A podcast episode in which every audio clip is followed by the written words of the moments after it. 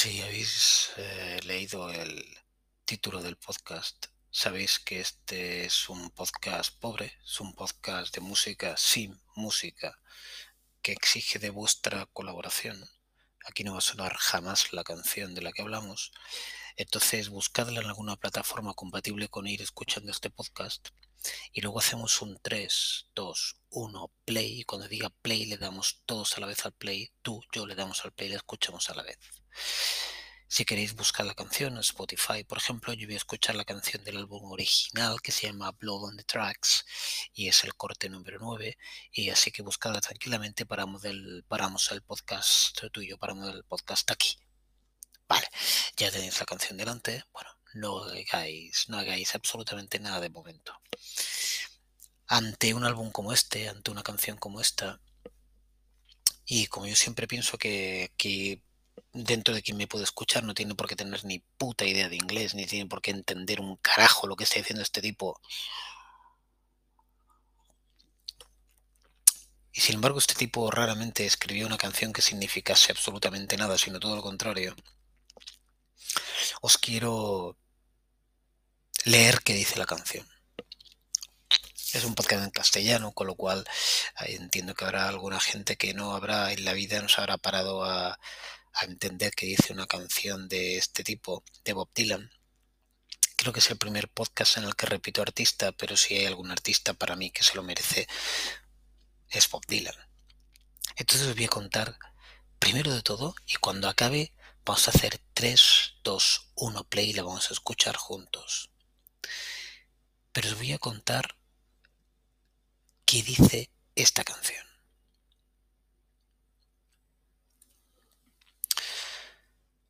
Fue en otra existencia, una de sudor y sangre, cuando la negrura era virtud y el camino cenagoso.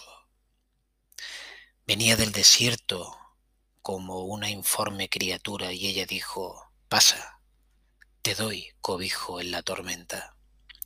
Si volviera por aquí, os lo puedo asegurar, lo daría todo por ella. Tenéis mi palabra. En un mundo con ojos de acero asesino y hombres que luchan por un poco de calor, ella dijo, pasa, te doy cobijo en la tormenta. No hizo falta una palabra. Arriesgábamos poco, hasta entonces había quedado todo sin resolver. Basta imaginar un sitio siempre cálido y seguro. Ella dijo, pasa, te doy cobijo en la tormenta. Yo estaba hecho un guiñapo y enterrado bajo el granizo, envenenado entre matojos y reventado en el sendero, acosado como un caimán, destrozado en el maizal. Ella dijo, pasa, te doy cobijo en la tormenta. De súbito me volví y allí estaba ella. Brazaletes de plata en las muñecas, flores en el pelo. Vino a mí garbosamente y retiró mi corona de espinas. Ella dijo, pasa, te doy cobijo en la tormenta. Ahora se interpone un muro. Algo se perdió. Di tanto por descontado. Equivoqué las señales y pensar que empezó todo una mañana remota. Ella dijo, pasa, te doy cobijo en la tormenta. El alguacil pisa clavos y el predicador cabalga, pero nada importa mucho, solo la fatalidad, y el enterrador tuerto toca una trompeta fútil. Ella dijo, pasa, te doy cobijo en la tormenta. Oía recién nacidos gemir como palomas en duelo, y a viejos de dientes rotos varados sin amor. Entiendo tu pregunta, tío. ¿Es todo en vano y funesto? Ella dijo, pasa, te doy cobijo en la tormenta. Se jugaron mi ropa en una aldea en lo alto. Negocié mi salvación y me dieron una dosis mortal. Sacrifiqué mi inocencia y coseché solo escarnio. Ella dijo, pasa, te doy cobijo en la tormenta. Ahora vivo en el extranjero, pero acabaré cruzando la frontera. La belleza está en el filo de una navaja. Un día será mía si pudiera remontarme al tiempo en que nacieron Dios y ella. Ella dijo, pasa, te doy cobijo en la tormenta. Tres, dos, uno.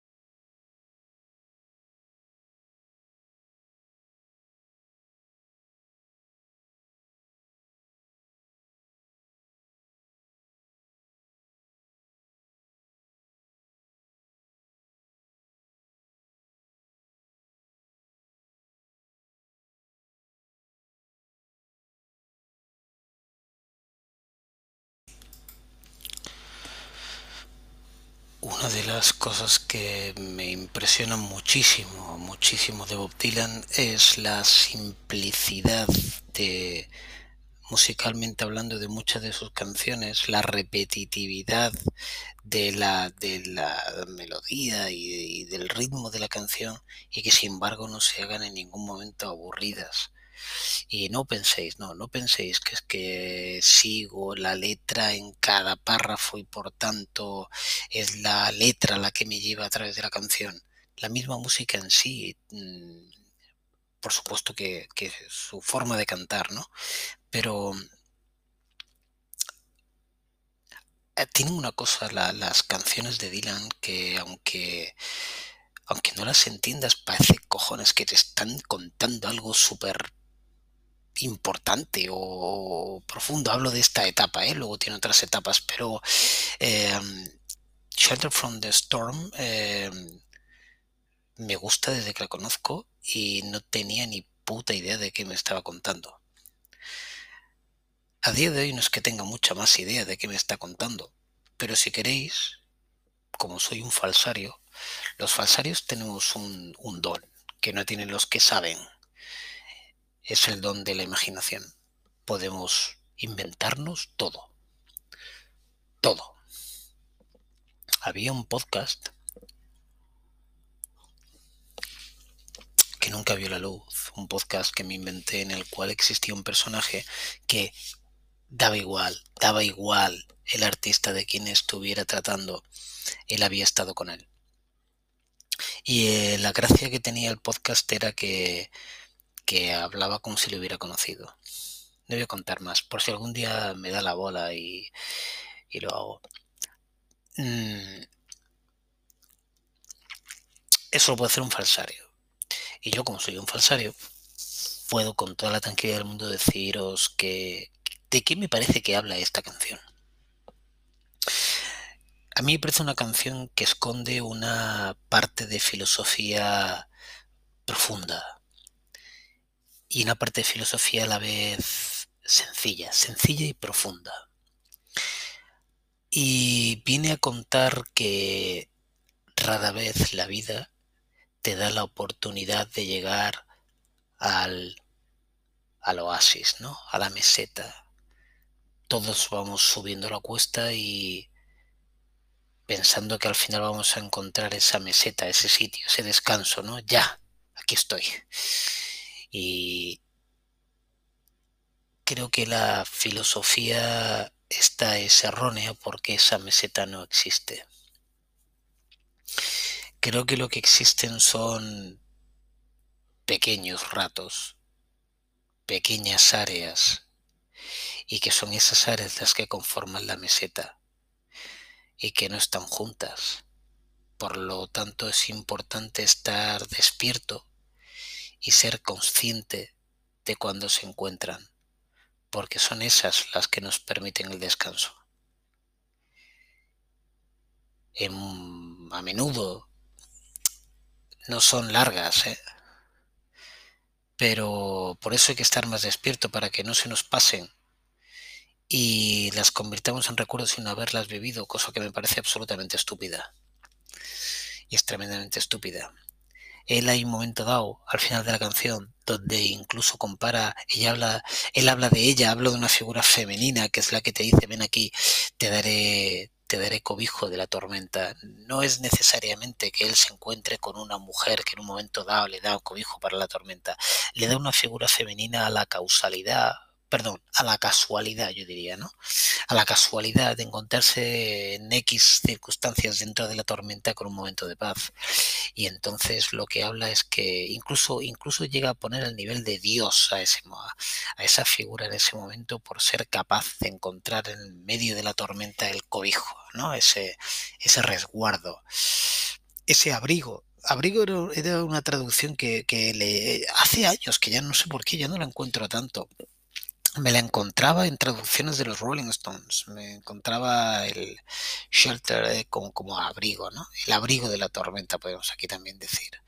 Y creo que es una canción que guarda esa filosofía tan profunda de intentar encontrar el descanso en esas pequeñas cosas que nos encontramos en ocasiones que pueden significar o que pueden materializarse en una charla inesperada con alguien en un momento determinado en el metro, en el bus, en el ascensor, en la máquina de café del trabajo, eh, con tu pareja y no es una conversación especial, ni en un momento especial, ni en una noche especial. Ocurre porque has venido al supermercado y has traído huevos y la persona, tu pareja, no, las, no los esperaba, pero sí quería haberlos comprado y los encuentras y se genera un microclima de entendimiento que dura cinco minutos y que, y que eso, esos cinco minutos, ese microclima de entendimiento es la meseta, es el shelter from the Storm. Creo que esta canción trata de eso. Y creo que esta canción viene a hablar de eso. Y he hecho algunos podcasts, yo eh, defendía mucho al principio y qué coño, lo sigo defendiendo, podcasts sobre documentación de 100.000 millones, con lo cual no pretendo ni documentarme ni largaros ahora una lista de, qué año se produjo, quién la produjo, por qué la produjo, de dónde pertenece, sino hablar de la parte emocional de las canciones. Y creo que esta tiene, bueno, es que Dylan ya tiene este, este ramalazo filosófico, ¿no? Siempre tiende a, a transmitirnos cosas a través de sus canciones. Y lo bueno que tiene la música es que podemos encontrarnos esto y dos segundos después cambiar de registro, irnos a otra canción y sencillamente pasarnos lo de puta madre y reírnos un montón y encontrar una meseta, esta otra meseta, otro shelter from the storm, en una canción que, pues yo que sé, que hable de cualquier tema súper banal y no vaya a ningún sitio.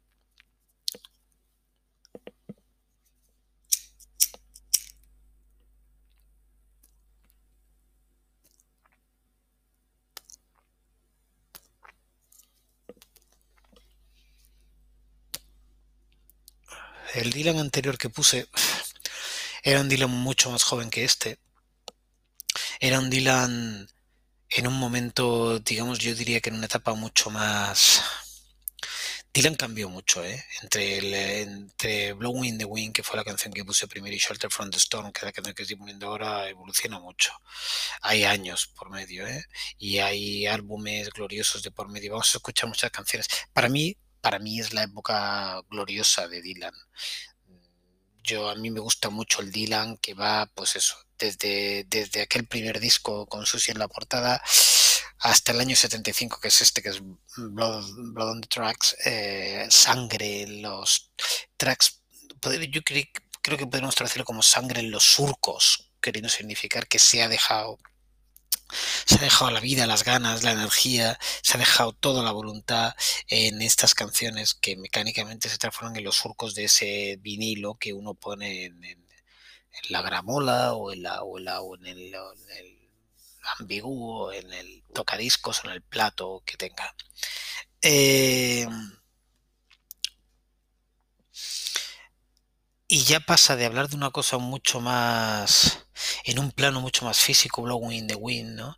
Eh, con unas respuestas mucho más inmediatas a una filosofía mucho más profunda. Shelter, Shelter from the Storm me parece una canción con una filosofía muy profunda.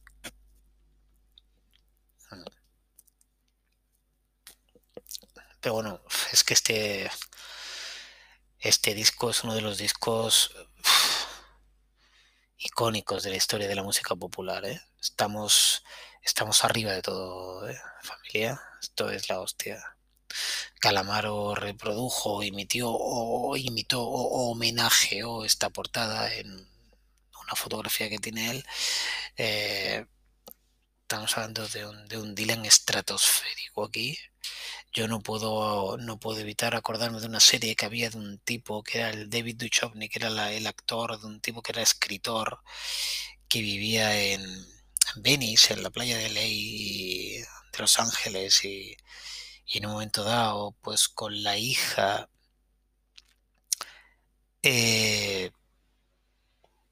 ahora no recuerdo cómo era la trama, pero el caso es que está con ella, se va con ella hablando, paseando, la hija había tenido algún problema o algún susto o alguna movida, ya no me acuerdo cómo era el tema, pero él le dice, quiero que escuches una canción. Él que había vivido en Nueva York, que había estado en la unidad del había estado en, pues en, los años 60 y en los años 70 donde había que estar y entonces le pone le pone el tercer corte de este disco que es You're a Big Girl Now, tú eres una eres una chica grande ya, ya, ya has crecido chica, no sabré cómo traducirlo porque las traducciones no siempre funcionan, ¿eh? You're a Big Girl Now, que es el tercer coste, el tercer corte, escucharla porque es preciosa, se la pone y recuerdo una, una imagen de un descapotable yéndose, mirando desde atrás, él y la hija y escuchando esta canción de, de Bob Dylan aquí. Me pareció muy icónico y me gustó mucho. Es una canción que tengo, eh, tengo en la retina grabada para cuando llegue el momento ponérsela a mi hija, claro.